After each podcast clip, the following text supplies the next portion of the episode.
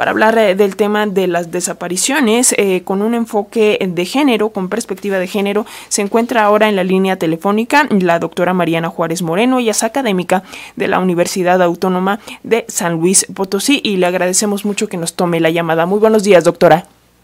Muy buenos días.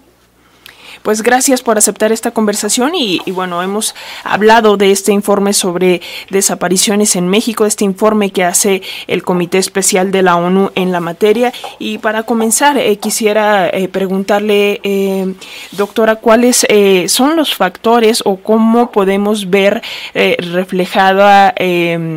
pues cuestiones de género en el tema de las desapariciones. ¿Cuáles son los datos? Porque sabemos que en el caso de las desapariciones de mujeres, sobre todo se dan entre edades de 15 a 40 años. ¿Qué nos dice? Pues sí, bueno, considero que esto eh, está muy relacionado al fenómeno de la, de la trata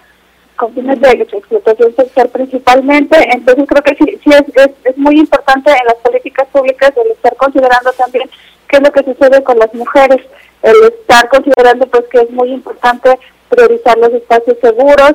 estar la la seguridad pública, porque pues estas redes no, no actúan solas, sino que casi siempre pues es coludidos con, con, algunas instituciones o con órganos de, pues, de, poder. Entonces creo que también es, muy importante verlo como tener pues un análisis macro de, de, saber qué es lo que está sucediendo, porque es, es un fenómeno complejo, entonces pero sí es muy importante estar analizando qué, qué es lo que pasa, porque ya, ya, se han creado investigaciones e informes donde se han detectado pues eh, eh, por dónde pasan estas redes y algunas formas de, de qué es lo que hace, pero sí falta que, que se actúe realmente y que, se hagan,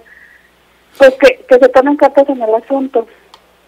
Es, es decir, eh, que el crimen organizado o los responsables de las desapariciones, en este caso de desapariciones de mujeres, pues podría ser el, el móvil, el delito de trata de personas con fines eh, incluso de comercio sexual, ¿no? ¿Hay protocolos o, cómo, cómo hacer justamente que estos protocolos de búsqueda consideren este aspecto?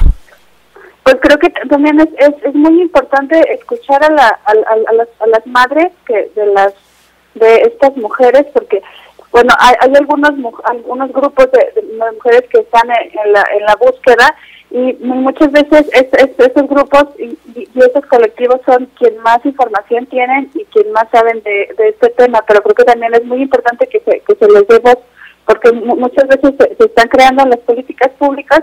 sin considerar esta esta voz de, de, de las madres quienes llevan años en, la búsqueda ya han generado en ellas estrategias para para saber cómo hacerle. Entonces creo, que sí, sí es muy importante ponerlas al centro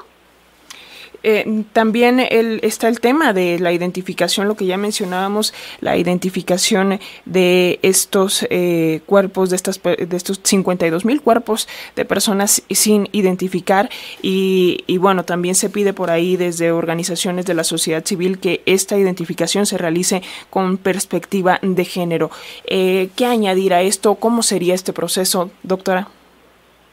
Pues es también, bueno, muy importante al, al momento que, que, se, que se encuentra esto, pues el, el tener cuidado con, con las evidencias, porque algunas veces pues por, por lo se, se, se pierden o no sabemos qué sucede, el, el priorizar por, lo, bueno, lo que estaba mencionando de, de, las madres, porque ya, ya hay grupos de, de madres organizadas alrededor de, del país y de familiares, entonces, siempre el estar considerando esto, entonces sí, sí es pues muy, muy importante ponerlos al centro. Y yo agregaría, doctora, si me lo eh, permite, no estigmatizar de parte desde la sociedad civil con eh, discursos que violentan y que revictimizan a las propias mujeres eh, desaparecidas, ¿no? Sí, el, el, estar, sí, pues eso es algo que, que escuchamos en la sociedad cuando una chica desaparece, siempre es culpabilizar a otras mujeres, a, a la madre por, por no estarla, por no estar ahí, a las amigas por, por, por, haber, por haberla dejado o a ella misma por la ropa que, que traía puesta, pero no sé, no sé, eh, el, el único responsable de esto pues es quien, quien cometió el acto y y que se llevó a la, a la mujer. Entonces, es muy importante como sociedad pues, empezarnos a buscar a dejar estos discursos porque a nadie le sirve y, y seguimos revictimizando.